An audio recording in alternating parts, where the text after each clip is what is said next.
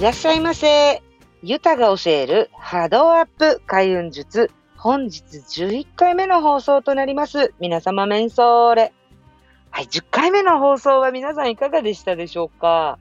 あの、怖かったよとか、もう面白かったよなんていうね、怖かったっていう方のあの反響があったので、ええー、と思ったんですけど、あれ怖いですね。あんまり怖い話上手じゃないんですけど、上手っていうか得意じゃないんですけど、たくさんありますよ、怖い話は。あの、あるんですけど、私があんまり得意じゃないのでね。でも、結構ね、みんな楽しかったということで反響がございましたので、10回、20回、30回っていう感じでね、いい、あの、10回ごとに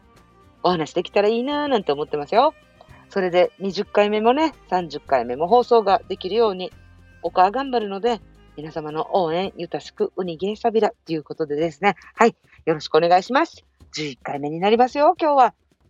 えー、11回目の今日から、フォロワーさんからですね、たくさん質問とかいただいてるんですね。インスタグラムの方でもそうですし、YouTube の方のコメントでもご質問いただきます。で、もちろんクライアントさんからもご質問いただいたりするんですね。時々、あの、メールや LINE がいただいてですね。その時に、あ、これはみんなにシェアしたらみんなもすぐできるなっていうのとかがあったので、それをね、まとめてどんどんどんどんここだなっていうタイミングでお話できたらいいななんて思ってます。で、今回は、えー、今ね、またもう11月、12月ってなったら忙しくなるわけですよ、師走ということもあります。今10月だけどね、もうあっという間だからね、もう瞬きしてたらもう12月ってなってるかもしれないので、これいいなと思ったので、こちらです。はい、質問な、質問だったんですが、こちらでございます。マキさん、こんにちは。マキさんはどうやって普段息抜きをしていますか？私は毎日毎日忙しくて息抜きしようと思っても時間が迫ってきて結局焦ってしまい息抜きができなくてまた次の日が始まる毎日です。マキさんのセッションを受けてぐるぐるワーク、塩風呂、えー、口角を上げるなどの実践もやりました。そのやってる最中や終わった直後とかはすっきりするんですけど、軽くなったりも感じました。ですが、また焦っちゃうっていうことで、息抜きができない日々ということでね、いただきました。はい。これね、みんな、あの、うち当たり、思い当たるんじゃないかねと思うんですけど、みんな忙しいし、あの、お仕事をされてるご主人さんとかね、父ちゃんたちも忙しいはずなんだけど、やっぱ母ちゃんって忙しいんですよ、実は。母ちゃんって、その、ご自身のスケジュールで動くっていうよりも、子供たちのスケジュール、旦那様のスケジュールに合わせて動いてません？なので、やっぱり子供さんたちがね、年齢が離れてるとかだと、この上の子の時間はこれだけど、下の子の時間、スケジュールはこれとかで、やっぱ家族が多くなると、そのみんなのスケジュールとかの時間がバラバラになっちゃったりするので、もう本当お母さんたちすごいなって、毎回毎回私尊敬するんですよ。ね。なので、ね、こちらで今実家にお世話になってるって散々言ってるんですけど、ここもやっぱり家族が多ければ多いほど、みんなの時間帯がもうみんなバラバラだから、確かにその、家でね、頑張ってる主婦の皆さん、お母さんの皆さん、偉いなーっていうか、もうすごいなーと思って尊敬します、本当に。なので、この、息抜きしたくてもできない。で、息抜きしようってやっぱり思うけどできなかったっていうね、このご質問いただいた方と同じ感じの方も結構いらっしゃるんではないでしょうか。ましてやね、また仕事も一緒にしてて、主婦もされてますっていう方もいっぱいいらっしゃいますので、そしたらね、やっぱ自分の時間作りって大変ですよね。で、思い出したのが、このご質問いただいて思い出したのが、私も YouTube も始めてましたし、仕事も、えー、ほほぼさんしてました。で、あの、普段のね、この、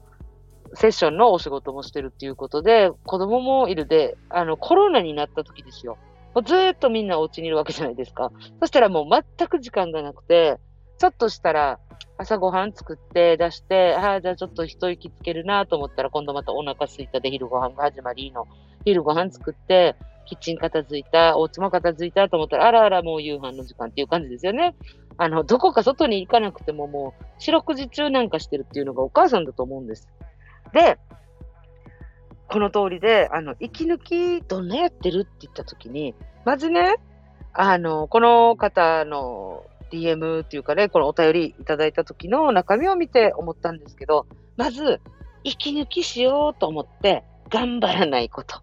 あの、息抜きってほら、ふわーっと、ゆるーっとね、ゆリラックスするのが息抜きで、もう今日こそは絶対息抜きするぞってもう言ってる時点で、こわばってるのわかりますか？こわばっちゃうと、結局何々しなきゃいけないとか、何々するぞみたいになっちゃうと、力が入っちゃうんだよね。いらない力が。なので、私のために、自分軸を作るために、やっぱり頑張って私、お母さんっていう波動を上げたいから、頑張って息抜きしようって言ったら、これ本末転倒になっちゃうので、そこは、なんていうのかな、臨機応変にっていうか、柔軟に行くために、私も最初そうでした。絶対自分の時間作らないといけないと思っちゃったり、自分軸とかなんか引き寄せとか勉強してたりしてたら、あの、気分がいいことをしたらいいとかって言うけど、気分がいいことをするためには自分の時間必要になってくるさね。そしたら、これを作るために今度周りになんか当たっちゃったりしたら、もう自己嫌悪に陥ったりとかもあったんですね、私も。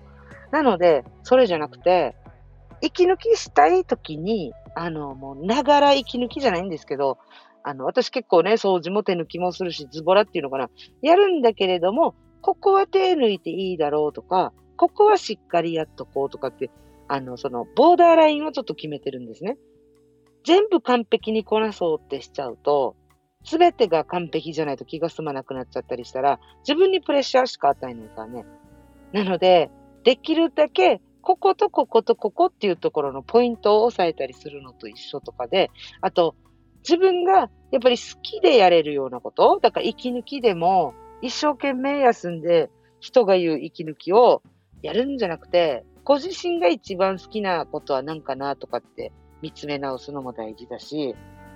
小さいお子さんがいらっしゃるお母様も多いと思いますので、その時にね、ちょっとどこが息抜きポイントかなっていうのを見るために、一日ですね、あの、一人で入れた時間って何やってる時かなっていうのを見ていただきたいんですよ。私も、えー、夕飯作ってる時間とか、あの、隣に誰かはいるとかでも、一人の世界みたいな時があるんですね。誰も話しかけてよかね。みんなそれぞれ、家族はね、みんなそれぞれのことをやってるんだけれども、私一人でキッチンにいるとか、例えば朝一起きて、娘の弁当とかね、準備したりとか、朝ごはんとか作ってる時は誰も起きてきてない。この時一人じゃないですか。で、こういうさ、あの、1日24時間の中で一人になってる時間っていうね、隙間時間みたいのがあると思うんですよ。例えば、えー、最近私がやってるのは、娘を、えー、学校で連れあ、お迎えしないといけないんですけど、そのお迎えまでにちょっと早めに出て、家から。あの、車で待ってるんですけど、その間、多分ね、20分ぐらいあるんですよ。その20分ぐらい娘が出てきて車に来るまでの間、本読んだり、あの、何かをやってます。その時が自分のあの息抜きタイム。で、コーヒーとかもね、家から持って行ってこれ飲んでぼーっとしてる時もあるし、えー、録音したりして息抜きする時もあるし。なんだろう、この一人の時間っていうところがどこに隙間時間みたいにして入ってるかなと。まずこれ一個見てみてみる。自分のルーティンみたいな感じかな。だからお子さんの何あのサッカーのお迎えがありますとか、バレエの練習がありますとかって言って、出たり入ったり、塾にお迎えがありますとかっていう、これ出たり入ったりの時に、どっかで一人の時間ってあると思うんですよ。この時に、待ってるお迎えに行くんだけれども、息抜きができる、ほっとする時間っていうことで、あの、好きな音楽を聴いて歌うとか、このスイッチを押すって思ったらいいんですよ。この音楽を聴いたらリラックスできる。このお茶でもいい、コーヒーでもいい、ティーでもいい、好きな飲み物ですね。ちょっとご褒美としてあげるとかでもいい。この帰り道にね、あのドライブスルーでスターバックス行けるんだったらそれで、へーって飲んだ時が、あの、息抜きできたって思うような、このスイッチを入れるタイミングとか、これがスイッチって、あの、本当はよ、本当はよって言っちゃった。すいません。あの、本当はね、なんだろ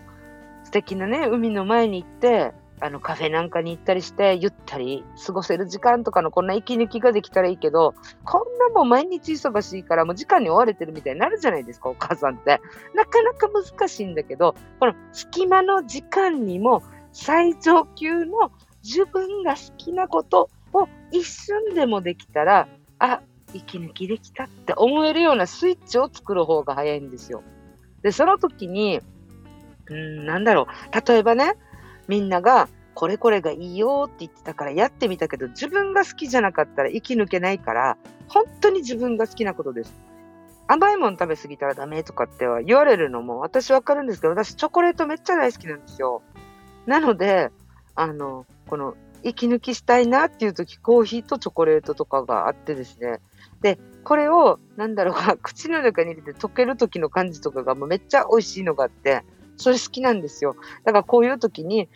はあ、息抜きってちゃんと思えて休むっていうね、もうこれ5分ぐらいしかないとかもあるんですけど、それでもしっかり息抜き。で、あと、そうだね、あの、この、まずどっかで息抜きポイントを作るのが難しい場合に、すごいおすすめなのが、眠るときに、もうベッドに入って寝るときに、皆さん、あの、そのまま多分もう、なんていうの、お風呂終わって、着替えて、じゃあもうもう、あもう11時寝るぞ寝るぞって感じになるかもしれないし、12時だとかってね、明日も5時なのにとかってなっちゃうかもしれないんですけど、その、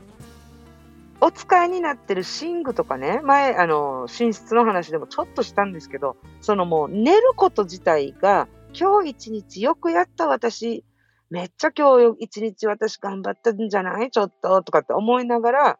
もうベッドにね、溶けるように寝てみてください。その時に自分が好きな香りをピロー、あの枕のね、ピロースプレーとかもあるさね、あれにやってみたり、もしくは、あの寝る前にちょっとだけでいいので、あのお顔をマッサージしたり、ボディクリームとか塗るときに、本当に自分がうっとりするような匂い、好きな香りがあるじゃないですか。そういうのでやる。で、寝る前の3分とか1分でいいので、もうこの例えば枕もね、自分がめっちゃ気に入ってる枕に変えてみるとか。それをやって、で、寝具とか、あとパジャマも大事だなって最近思います。あの、パジャマブームがあったので、パジャマこのパジャマつけた時に着心地がいいとか、あの、いいやんべっていうのかな？あの、ちょっといい気分。そのいいやんべが出てくる、なんかあの、もうアルファで出てますよ、みたいな感じのね。それ見て、ほっこりするみたいな瞬間を作るんですよ。これが、なんかあの日常の中のほっと一息。で、寝るときの、あの、寝具とかをきれいにしたり、この自分がね、ぴったり合ってる枕にするとか、香りを持ってくるとかってやると、寝るときに、はあ、頑張った、今日も一日よくできたっていう充実感倍増するので、あの、息抜きね、もう、一日の間で、あい、あの、隙間息抜きができるようになったりするんだったら、それもベスト。で、あの、寝るときに、寝るときって必ず毎日ベッドに行くじゃないですか。なので、この時に自分を特別扱いしてあげてください。お姫様扱いっていうのかな。だから、お母さんだったらお姫様扱い。もう、男性の方で聞いてる方がいるんだったら、もう自分をキング扱いして、自分が好きな香りに包まれて寝る。好きな寝具で寝る。好きなあのパジャマとかに包まれて寝るって思って、ちょっと寝る時の儀式をね、特別扱いするだけで、これが息抜きになるし、ちゃんとルーティン化できていくじゃないですか。この時に必ずまた自分を褒める。今日一日よくやったぞっていうことで、あの、今日も息抜きしようと思って頑張ったのに無理だったっていうね、ダメ出しして寝たらダメですからね。で、起きる時も、これでよく褒めて寝るっていうことをすると、起きる時に結構ね、すっきりして起きれるんですよ。で、起きるときに、えっ、ー、と、これはアメリカのね、自己啓発の方で、アンソニー・ロビンスだったかなとかも言うんですけど、メル・ギブソンっていうね、5秒ルールっていうのを本を書いた方も言ってるんですけど、朝一発目起きたときに、もう、あの、一日これからスタートなんだけど、もう今日が最高の一日だったみたいな感じで、ガッツポーズで起きるっていうのもあったんですね。でもさすがに、朝一、私も朝苦手なんで、ガッツポーズでは私起きれないんですよ。けど、朝起きたときに、口角を上げる。ニコって笑って起きるんですね。あの、もう半分寝てますよ、私。でも、ニヤって一応口角上げてみるんです。笑いたくなくても。あの、笑いたいとか、この気分じゃなくて、とりあえず、あの、いいって、唇上に上げてみて起きる。そしたら、その日一日が楽しくなるんですよ。もう、一日終わったぐらいの感じで、もう今日最高の一日だったっていうことで起きるんですね。そしたら、その一日の中も結構メリハリつくし、その息抜きするっていう話なんですけれども、この寝るときに、ご褒美をあげるっていう息抜きからスタートしてみてください。よくやったっていう息抜きをやって、しっかり寝れたら、今度時間に追われるっていうよりも、よく寝れたからこそ、ちゃんとすっきり目覚められる。で、目覚めた時にニコって笑ってもう今日一日最高っつっても、まだ始まってないけど、もう超最高っていう感じで起きる。で、間、一日のルーティン、自分がやってる一日の動きを見て、例えば水曜日と金曜日はお稽古が入ってるから、送り迎えで忙しいなとかって、スケジュール自分で把握されてるじゃないですか、皆さん。その時に、あ、ここだったらちょっと一人時間ができるかもとか、こっちお風呂入ってる時だったら一人時間があるかもっていう時に、ちょっとだけ特別扱いすることが、いつもやっていることの中でも、ちょっとだけ自分を特別扱いしたら、それがちゃんと息抜きにつながるっていうのも大事なんで、これヒントになったかなわかりますかね？こんな感じで私もやってます。で、どうしてもどうしても、あの頑張りすぎてストレス溜まってきたな、ちょっと最近イライラしてるな、なんて思ってる時は、この時は、あの、毎日毎日ちょっとずつ息抜きできる時間作れたら一番最高なんだけど、なかなかできないのがみんなね、同じ事情だと思いますので、でも、1週間、1ヶ月ってなって、あ、ちょっともうきついかななんて思った時は、思いっきり自分で、えー、リトリートっていうんですかね。あの、自分を癒す日を作ってください。その、お子さんいてもできる癒しとかだったら、例えばみんなで公園に行くとか、自然に帰るっていうのかな。自然がある場所に家族全員で行って、みんながわーって遊んでる時とかに、自分は、あの、この、癒されて、やる。とことんこの時に自然と触れるっていうのも息抜きになるので、その時はしっかりお時間作って息抜きタイムっていうことで、しっかり楽しむ。これも息抜きになるんですよね、実は。なので、私も結構ね、あの、最近忙しくなっちゃって、頭はパニックなんですけど、その頭パニックしたままで解決策考えると何にも浮かばないので、もう近くにね、自然がいっぱいの公園があるんですけど、あそこ歩きに行ったりします。パーッと軽く一周だけとか。そしたら気分が変わるんですよね。やっぱり自然の中に行ったりするの大事だなと思うので、そういうね、自然に行って、ちゃんとリラックスするっていう時は、しっかりその日は取るっていう感じで、家族行事にしてもいいんじゃないかなと思いますよ、逆に。はい。ということで、今日の質問はどうやって息抜きしてますかっていうことなんですけど、私がやってるのは隙間、息抜きです。隙間を見つけて自分が一人になれる時間はどこら辺かなっていうのを考えて、その時に自分のことをちょっと、あの、特別扱いしてあげるっていう感じですね。はい。何かヒントになればいいなと思います。はい、ここからはおまけ川柳。パワーナップ。15分のつもりが夜だった。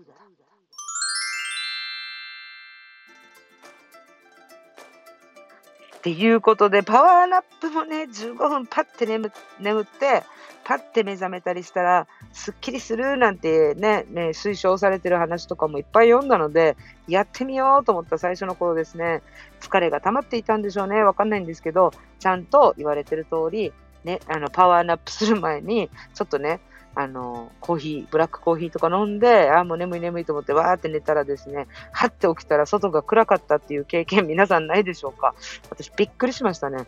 あれって誰も起こしてくれないのなんて言って。で、パワーナップも、あの、もう超眠い、もう目開けてても閉じちゃいそうっていう時に一瞬ね、10分ぐらい取るだけでも、15分だけでも変わりますので、これはもう皆さんのこの生活のスタイルとかに合わせて取り入れられるといいかななんて思いますけど、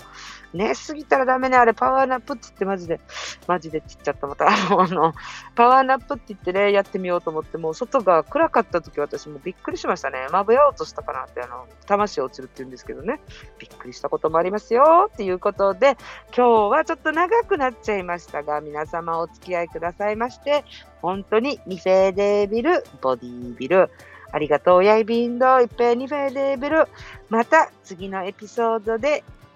お会いしましょう。See you next episode. Bye bye.